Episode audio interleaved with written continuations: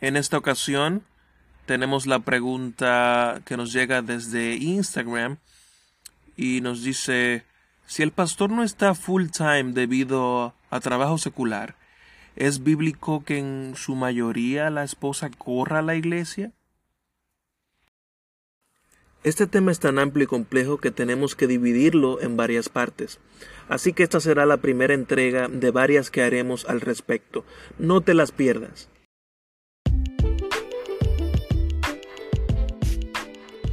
Bueno, este tema es un tema bien complicado y de mucho conflicto a lo interno de la iglesia de Jesucristo, sobre todo en las iglesias protestantes o evangélicas.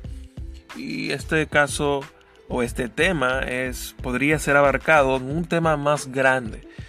Eh, acerca del pastorado femenino. ¿Es bíblico el pastorado femenino? ¿Es bíblico que, como dijimos anteriormente, que si el pastor de la iglesia eh, no puede estar full time y se va a su trabajo secular, ¿es bíblico? ¿Es bueno? ¿Es sano que deje a su esposa a cargo? También nos trae otra pregunta si un pastor es llamado al pastorado, también es llamada su mujer junto con él. Son los llamados eh, individuales. O el llamado de Dios es individual a una persona y no se comparte con otra. Los dones, por ejemplo.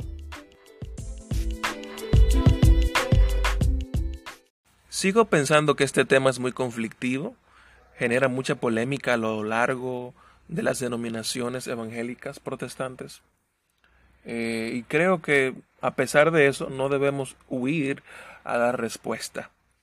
Creo que el gran tema que podría, o el gran título que podría abarcar este tema sería, ¿es bíblico el pastorado femenino? Porque quizás, no digo que sea así, partiendo desde la primera pregunta, que si el marido no puede estar full time, en la iglesia y deja a la esposa, quizás podríamos estar partiendo desde la premisa de que, bueno, es normal. Pero si deja a la esposa mucho tiempo, ¿es eso bíblico? No, no, no, es que lo que dice la escritura es otra, es otra cosa. Vamos a ver a la escritura, a ver qué nos dice entonces. Yéndonos a las escrituras, vamos directo a 1 de Timoteo 3, en la Nueva Biblia de las Américas, con el título Requisitos para los obispos. Nos dice, desde el 1 al 7. Palabra fiel es esta. Si alguien aspira al cargo de obispo, buena obra desea hacer. Un obispo debe ser, pues, irreprochable, marido de una sola mujer, sobrio, prudente, de conducta decorosa, hospitalario, apto para enseñar, no dado a la bebida, no pendenciero, sino amable, no contencioso, no avaricioso, que gobierne bien su casa, teniendo sus hijos sujetos con toda dignidad. Pues si un hombre no sabe cómo gobernar su propia casa, ¿cómo podrá cuidar de la iglesia de Dios? No debe ser un recién convertido, no sea que se envanezca y caiga en la condenación en que cayó el diablo. Debe gozar también de una buena reputación entre los de afuera de la iglesia para que no caiga en descrédito y en el lazo del diablo. Si nos vamos también a 1 de Timoteo 2 del 11 al 12, podemos ver que la palabra proclama, la mujer aprenda en silencio, con toda sujeción, porque no permito a la mujer enseñar ni ejercer dominio sobre el hombre, sino estar en silencio. Hermanos, amigos que nos escuchan, en la iglesia y en todo lo que Dios hizo en el principio, Dios lo hizo con un orden. Así como el, el hijo se somete al padre, la mujer se somete al hombre, a su esposo, y el hombre se somete a Cristo, la cabeza. Podemos ver muchas objeciones con este tema y podríamos afirmar desde el principio que el Señor le otorgó este llamado al hombre. El Señor llama a los hombres. Y muchas de las objeciones que podemos ver es que las mujeres en el ministerio pastoral eh, son apoyadas con una objeción que dice que Pablo restringe a las mujeres enseñar en el siglo I porque las mujeres, o por regla general, en ese siglo primero eran incultas. Bueno, si nos vamos a eso, muchos de los discípulos no calificarían, porque si nos llevamos de eso, muchos de ellos eran incultos. Entonces esa objeción se cae. Otra objeción que nos dicen es que eh, Pablo estaba hablando a esposos y a esposas. O sea, restringía simplemente un llamado a esposos y esposas. Pero quizás la palabra mujer y hombre que se usan en griego aquí podría referirse a eso. Pero lo que vemos en la escritura es que Pablo se refiere a un grupo mucho más amplio. Em, adicionalmente, podríamos decir que las mismas palabras en griego son utilizadas en los versículos 8 y 10 en 1 Timoteo 2. Eh, Solo los esposos deben orar en todo lugar, levantando manos santas, sin ira ni contienda. El versículo 8. Solo las esposas deben vestirse con ropa decorosa, con pudor y modestia, tener buenas obras y adorar a Dios. Versículo 9 y 10.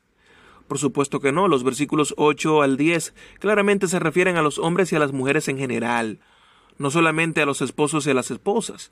No hay nada en el contexto que debiera indicar una limitación para esposas y esposos en los versículos 11 al 14. O sea que están tomando por mucho tiempo o han tomado por mucho tiempo estos pasajes de manera fuera de contexto.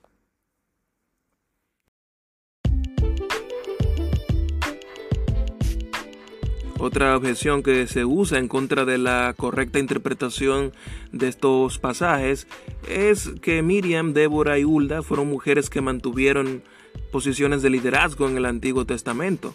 Es verdad que estas mujeres fueron escogidas por Dios para un servicio especial para Él y que ellas son modelos de fe, coraje y sí, liderazgo. Sin embargo, la autoridad de las mujeres en el Antiguo Testamento no es relevante para el tema de los pastores en la iglesia. Las epístolas del Nuevo Testamento presentan un nuevo paradigma para el pueblo de Dios, la iglesia, el cuerpo de Cristo. Y ese paradigma involucra una estructura de autoridad única para la iglesia, no para la nación de Israel o cualquier otra entidad del Antiguo Testamento. Y también podemos ver argumentos similares que eh, se hacen usando a Priscila y Febe en el Nuevo Testamento. En el libro de los Hechos, del capítulo 18, Priscila y Aquila son presentados como ministros fieles de Cristo. El nombre de Priscila es mencionado primero, indicando probablemente que ella era más prominente en el ministerio que su esposo. ¿Enseñaron Priscila y su esposo el Evangelio de Jesucristo a Apolos? Sí, en su casa le expusieron más extensamente el camino de Dios. Hechos 18, 26. ¿Dice la Biblia alguna vez que Priscila pastoreó una iglesia o enseñó públicamente o se convirtió en la líder espiritual de una congregación de santos? Sin embargo, en ninguna parte se escribe o se describe sobre a Priscila participando en una actividad de ministerio que esté en contradicción con Primera de Timoteo 2, 11 al 14. O sea, vemos muchas falacias, muchas mentiras alrededor de todo este tema. Mucha gente saca de contexto los textos y se vuelven en pretextos para imponer su criterio.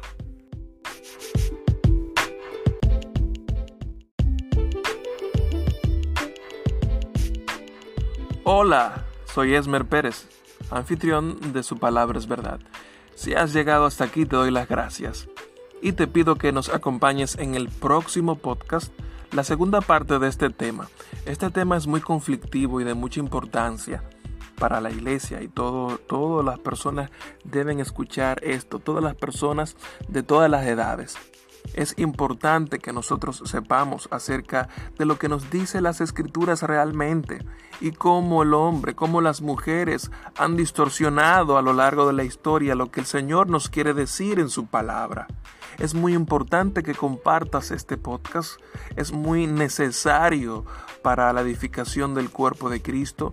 Lo hacemos sin la intención de crear contienda, sin la intención de crear conflicto alguno, es con el propósito único de edificarnos. Espera la segunda parte de este tema. Espérala pronto.